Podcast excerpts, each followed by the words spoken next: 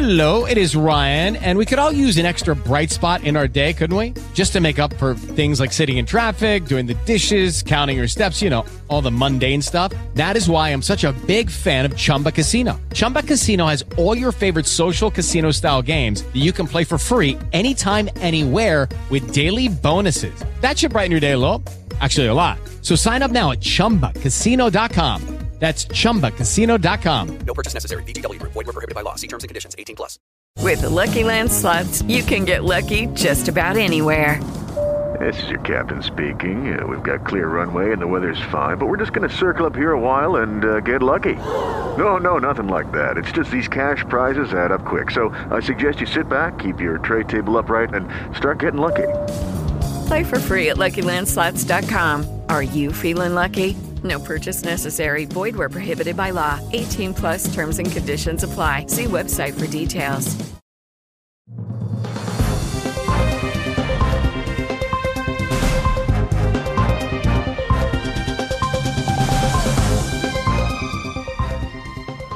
Es un placer acompañarle en esta edición estelar de Mundo Cristiano. Soy Angie Zamora. Mi nombre es Jonathan Villarreal, es un placer como siempre acompañarle. Vamos de inmediato a ver nuestros titulares.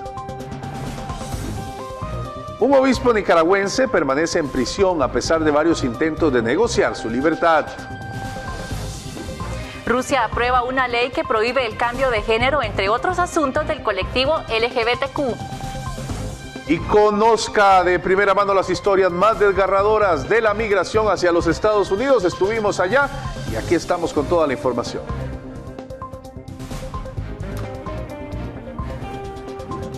Los legisladores están muy preocupados en Estados Unidos por el creciente aumento de la persecución. De hecho, están analizando seriamente los crecientes ataques a la libertad religiosa en el extranjero y celebraron una audiencia esta semana que contó con un apoyo bipartidista. Los líderes del subcomité de asuntos exteriores de la Cámara dicen que están más preocupados que nunca por la persecución religiosa en todo el mundo. La mitad de la población mundial no puede practicar libremente su fe. Es por eso que hay un llamado para que Estados Unidos ejerza más presión sobre los dos países específicos para que se adhieran a los derechos humanos. Estamos hablando de China y la India. Además, los expertos aplaudieron la condena pública de dos países clave donde hubo aumento de la persecución religiosa en 2022, Nicaragua y Vietnam. Ninguna diplomacia debe interponerse en el camino de llamarlo por lo que es. Si un país está involucrado en una persecución religiosa grave, debe ser designado CPC. Un obispo nicaragüense sigue en prisión tras varios años de conversar con el gobierno de Daniel Ortega. De hecho, conversamos con un experto que ha vivido en carne propia esta persecución. El obispo nicaragüense Rolando Álvarez cumplirá una condena de 26 años a pesar de varios intentos de negociar su liberación. Según los informes, él se había negado a ser exiliado de su país. El líder católico fue acusado de atentar contra la seguridad y soberanía nacional, difusión de noticias falsas a través de las tecnologías de la información, entorpecimiento de un funcionario en ejercicio de sus funciones, desobediencia agravada o desacato a la autoridad. Él es claro de que es nicaragüense y que donde él debe de pertenecer es al, al pueblo nicaragüense junto a su feligresía. Y precisamente esto ha sido lo que a él eh, lo tiene coaccionado para seguir bajo la situación de tortura en la que él se encuentra. Yader Morazán es un experto en administración de justicia y fue uno de los 94 desnacionalizados de Nicaragua. Actualmente se encuentra en el exilio pero vivía en Matagalpa, la misma ciudad del obispo. Él cuenta que el obispo Álvarez se negó a subir a un avión para ser expulsado dentro del grupo de los 222 presos políticos que fueron enviados a Washington en un primer momento. En un segundo intento hubo negociaciones y el obispo se negó nuevamente a ser expulsado. Quienes conocemos a Monseñor Orlando Álvarez, de la ciudad donde yo pertenezco, la ciudad de Matagalpa, sabemos que él se ha caracterizado por ser una persona con un temple muy firme, muy elocuente, eh, muy coherente durante mucho tiempo. Y precisamente eh, al haber sido el preso político del 4 de agosto del año, eh, hace casi un año, eh, él ha mostrado una posición firme en contra del régimen. Morazán trabajó para el Estado y según cuenta sufrió persecución por llamar a la represión por su nombre. Ahora se dedica a la investigación y consultoría jurídica. Eso le ha permitido observar lo que sucede en su país natal. La iglesia precisamente acompañando a su feligresía ha tenido una postura frente a la situación en la que se encuentra en Nicaragua, donde se ha coartado la libertad, la libertad de expresión, la libertad de movilización, incluso la misma libertad de culto y poder eh, eh, desempeñar cualquier actividad eh, de celebración de la iglesia. Por ejemplo, actualmente se ha prohibido realizar todas las manifestaciones que corresponden a la Semana Santa. En Nicaragua, aunque parezca surreal, se ha perseguido a personas vestidas de Jesús. La policía ha perseguido a, a personas que, que han tratado de recrear, por decir así, eh, eh, las actividades de Semana Santa. Morazán explica que no todos los sacerdotes de Nicaragua sufren el mismo nivel de persecución, ya que algunos tienen afinidades con el régimen y de alguna manera participan en las campañas de normalidad. Sin embargo, el ataque a la iglesia es sistemático. Por ejemplo, en Nicaragua se prohibieron las celebraciones de Semana Santa en Nicaragua también se ha paralizado, se ha congelado las cuentas de algunas parroquias, algunas parroquias que también tienen eh, eh, universidades o algunas escuelas, es precisamente porque a través de los aparatos eh, de la superintendencia de bancos, ellos han congelado cuentas de, de, las iglesias. Entonces, esto es un ataque sistemático. Actualmente se ha prohibido incluso mencionar el nombre de Monseñor Rolando Álvarez dentro de las iglesias. Y la situación no solo recae sobre la iglesia católica sí se conoce de que, de que grupos o pertenecientes a grupos eh, limitantes en su libertad de culto, de actividades, etcétera. Sumado a esto, a que hay un cobro eh, que extorsionan a través de los cobros de impuestos a diferentes iglesias, no solamente de denominación católica y evangélica, sino de otras denominaciones. Actualmente catedrales e iglesias han sido sitiadas y bombardeadas y obispos y clérigos son presentados como enemigos de la gente que están del lado del gobierno que ellos llaman golpistas. Con aras de proteger la familia, los legisladores rusos respaldaron una versión más estricta de un proyecto de ley que prohíbe los procedimientos de afirmación de género para resguardar los valores tradicionales del país.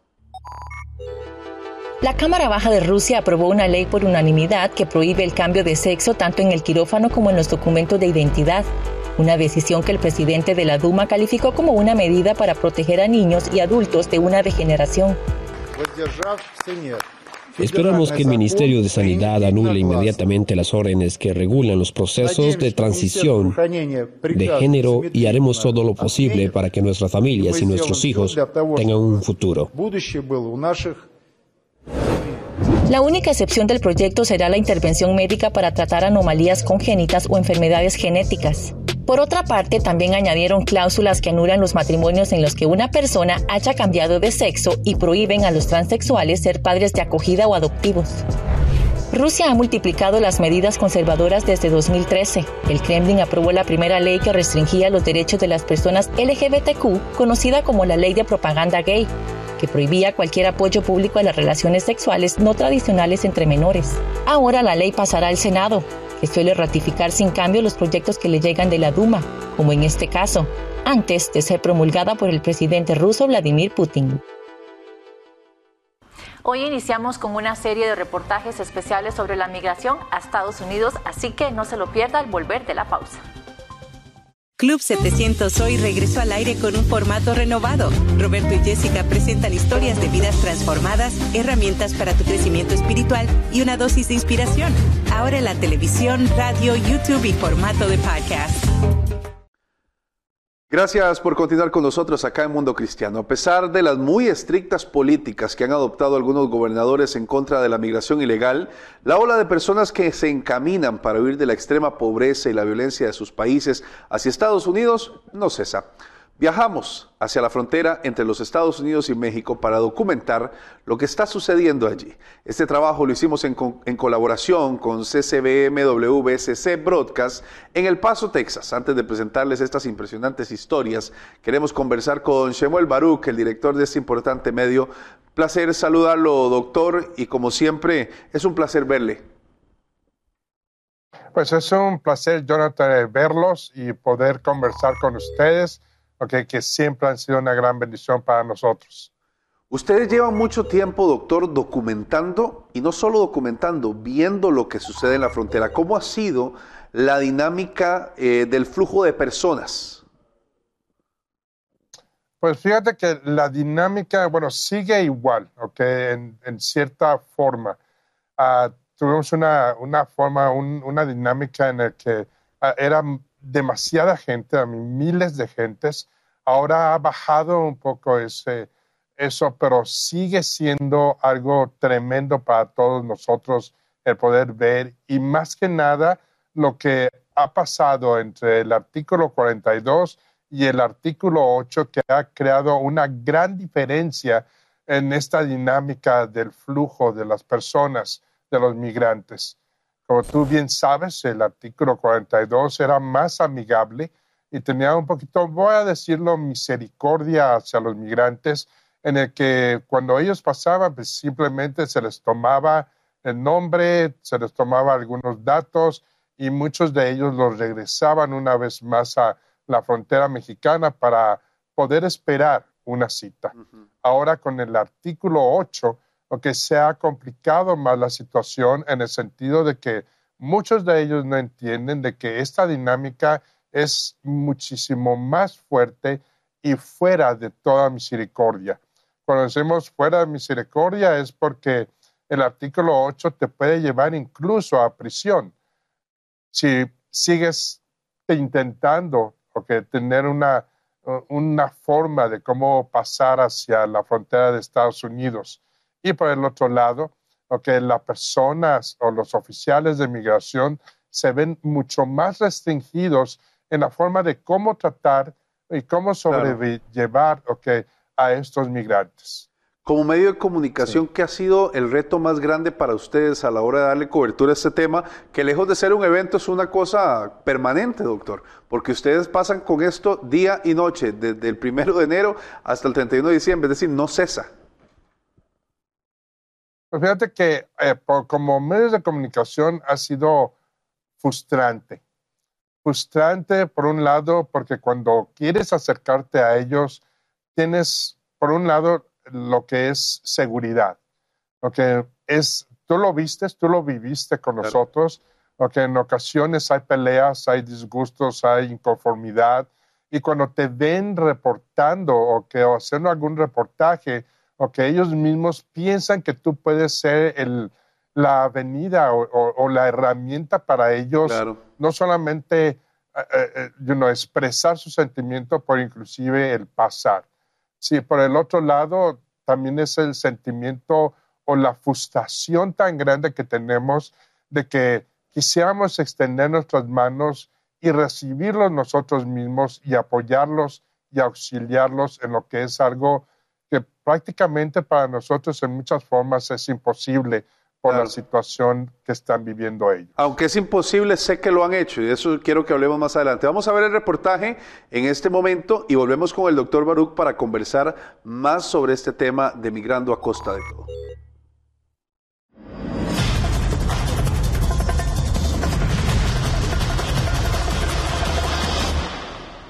La migración es uno de los flagelos que más rostros tiene.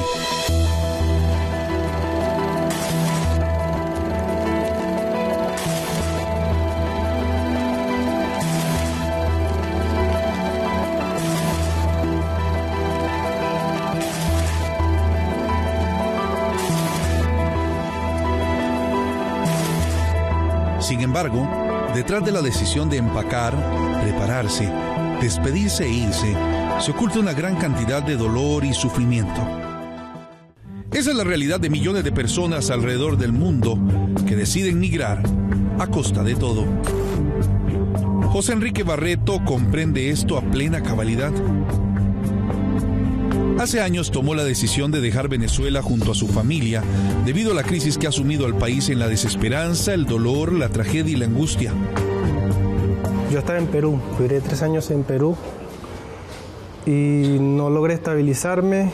De ahí fuimos a Chile, igual no pude lograrlo Y de ahí con mi esposa decidimos viajar hacia, hacia acá, hacia Estados Unidos. Tomó una decisión crucial, embarcarse en una travesía que duraría meses, cruzando toda América hasta llegar a los Estados Unidos.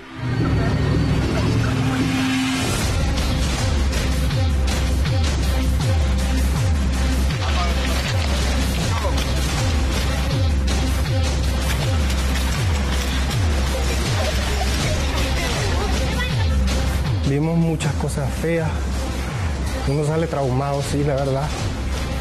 Muchos muertos, mucha gente llorando, mucha gente caerse, pero... Sin embargo, en las condiciones más adversas, José Enrique se aferró totalmente a su fe en Dios. Yo miraba al cielo y decía, Dios, dame la fuerza para yo continuar. Porque es duro ver, veíamos hermanos recién muertos como otros, ya que tenían días, como otros ya calavera. Es muy difícil, la verdad. Yo crucé conmigo de siete meses. En su paso, presenció de cerca el dolor humano y la desgracia, pero también experimentó la convicción de que incluso en las peores situaciones encontraría hermanos en el camino. Hay unas partes muy duras que te tiemblan las piernas y con la ayuda de, los, de, las personas que nos iban guiando y veníamos en grupo, nos, nos ayudaron, nos, nos ayudamos entre todos y logramos el objetivo.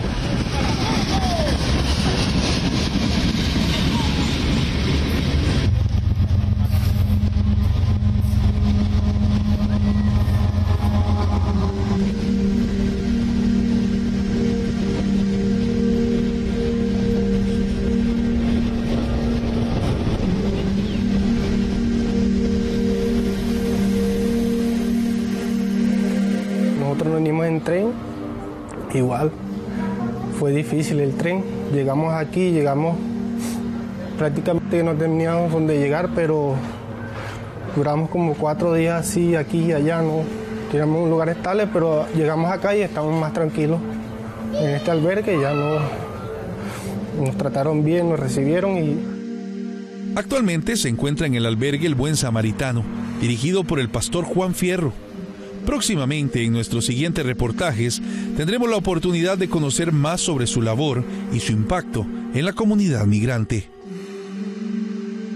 Mientras tanto, la pregunta que muchos nos hacemos al presenciar la migración de tantas personas es, ¿vale la pena arriesgar la vida de una familia en busca de un futuro mejor? yo si fuera sabido el riesgo que iba a correr mi hijo, nosotros mismos en, esa selva no, no me fuera metido por ahí, la verdad.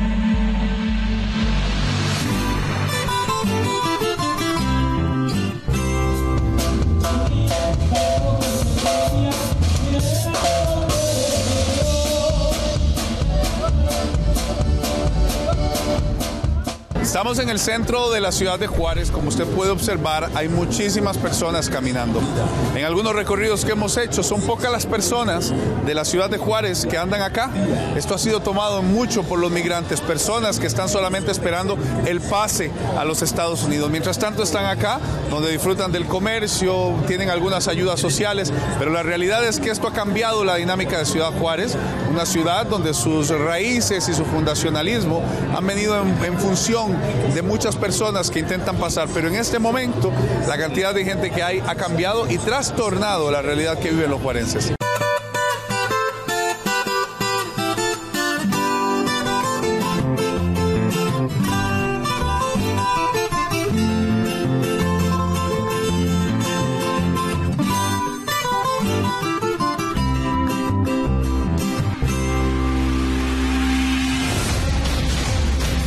Centro de Ciudad Juárez nos vamos ahora a la frontera entre Estados Unidos y México, en el emblemático puente Santa Fe.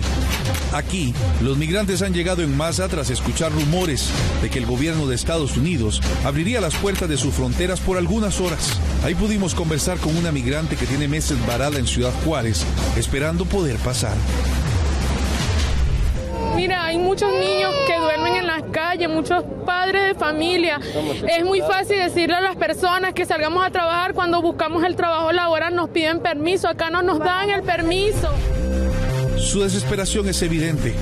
No puede ni tiene deseo de esperar más. No tenemos agua, eh, los, albergues están colapsados, este, los niños están enfermos, hay niños con varicela, con infección. Estos migrantes, luego de esperar durante muchas horas, llenos de frustración, irrumpieron a la fuerza.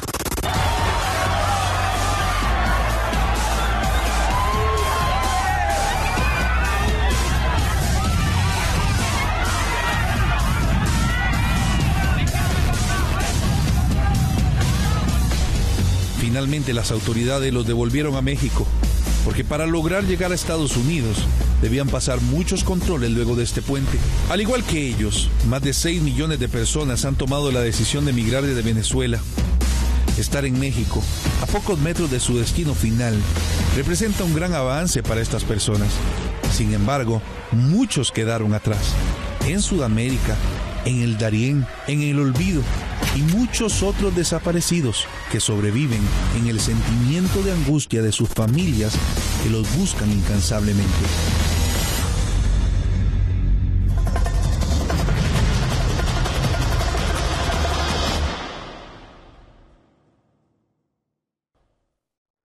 Continuamos conversando con el doctor Shomer Baruch, quien estuvo con nosotros acompañándonos y guiándonos en mucha eh, de esta travesía, porque ingresar a la frontera entre los Estados Unidos y México, exactamente ahí en Juárez y El Paso, eh, puede ser bastante riesgoso y, es necesario tener el acompañamiento y la cercanía de gente que ya ha estado ahí. Doctor, acabamos de ver el reportaje pero quisiera también hacerle esta consulta, porque ustedes además de contar la dura historia, han trabajado de cerca con organizaciones eh, que están ayudando y en la medida de lo posible han podido incluso invertir eh, parte de su, patrimonio y demás, también de jalar y llamar a personas a apoyar en esto. Háblenos un poco de este, de este trabajo que hacen muchas organizaciones, que vamos a ver en otros reportajes que estamos haciendo, pero además eh, lo que se puede percibir al ver a la gente involucrada en esto. Fíjate que una de las grandes organizaciones o principales que hemos tenido ah, el gusto de trabajar con ellos es el Buen Samaritano, con el pastor Juan Fierro. Yo siento que ha sido uno de los principales movimientos o principales grupos que han trabajado ah, muy cercano con todos estos migrantes. Desafortunadamente no tenemos una fuente muy fuerte o que aquí en Ciudad Juárez y el paso de, de pues, iglesias y otras organizaciones que se hayan acercado precisamente por el miedo que se tiene al tener tantos migrantes.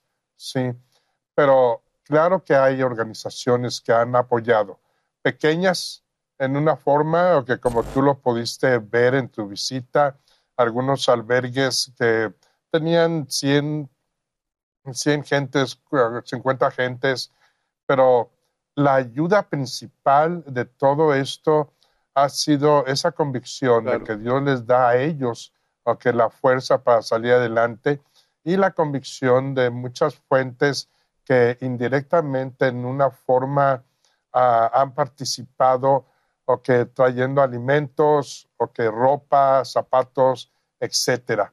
Pero sí ha faltado ese apoyo de personal, de ayuda con otras personas para poderles dar pues esa esperanza que tienen de vida. Doctor, y esa es una de las cosas que más me impresionó, ver el tan poco involucramiento que existe, aunque hay gente que lo está haciendo, como el pastor Juan Fierro, de una manera excepcional, también la involucración es poca. Al mismo tiempo, le pregunto ya para finalizar, ¿considera usted que los medios de comunicación tradicionales le están dando la cobertura correcta a este tema, doctor? Me pones en una situación difícil, por ponerlo en ese sentido. Mira, vamos a ponerlo así. Okay hay muchas implicaciones dentro de ese tema. Implicaciones en el sentido de que hay restricciones políticas e inclusive restricciones de, ah, vamos a decirlo así, de, dentro de la sociedad que, que rechaza la migración hacia Estados Unidos. Con ese respecto, que hay muchas restricciones que nos llevan a pensar que, que no hay un reportaje amplio y seguro y eficaz de todo lo que está pasando. Claro que tenemos fuentes como la de ustedes o que el mundo cristiano que han hecho un reportaje extraordinario en todo esto y siento que es lo más amplio que tenemos. Localmente, mucha restricción, porque por miedo, temor a las, a las autoridades y también porque pues hay mucha, mucho amarillismo en todo esto, okay, en el que pues hay muchos intereses y cuidan mucho de no pisar o, o, no afectarlos. algún bloqueo, en, no afectarlos, ¿ok?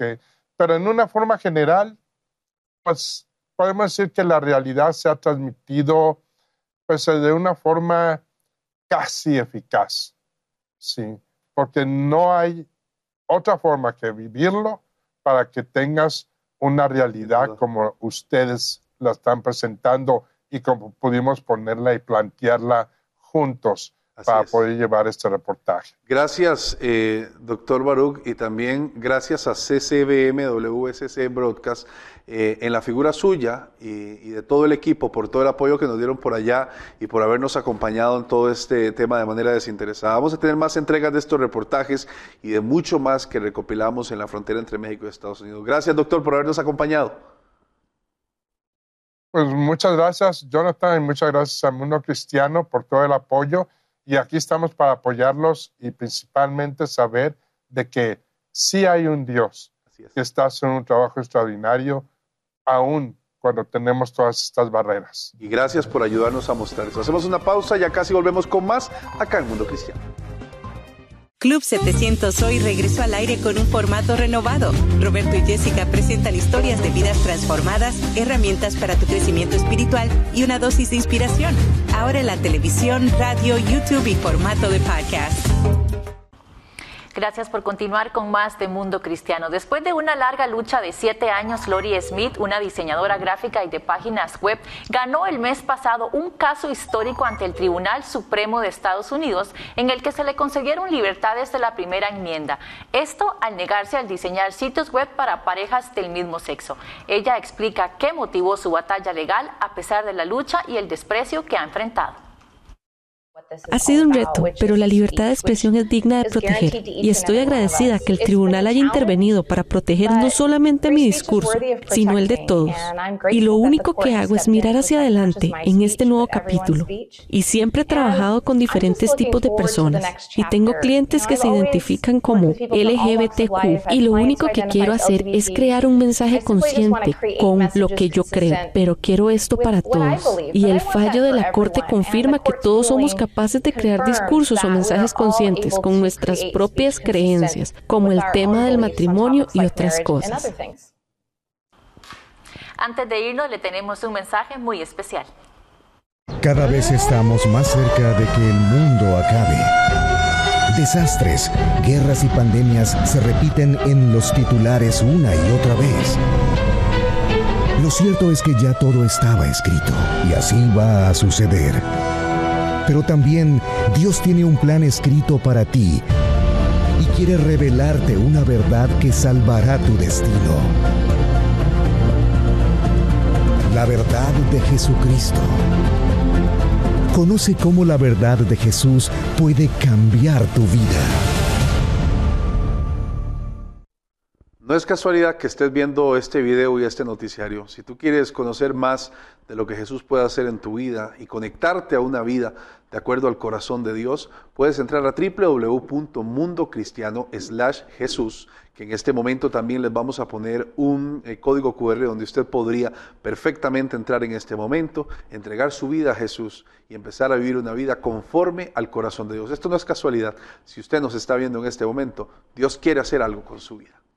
Así es, Jonathan, y recuerden que también nos pueden seguir en todas nuestras redes sociales y de ahí también puede compartir este video con cualquier persona que usted cree que lo necesita y le pueda cambiar su vida. Gracias por estar en sintonía con nosotros y los esperamos en una nueva edición estelar de Mundo Cristiano. Que Dios te bendiga.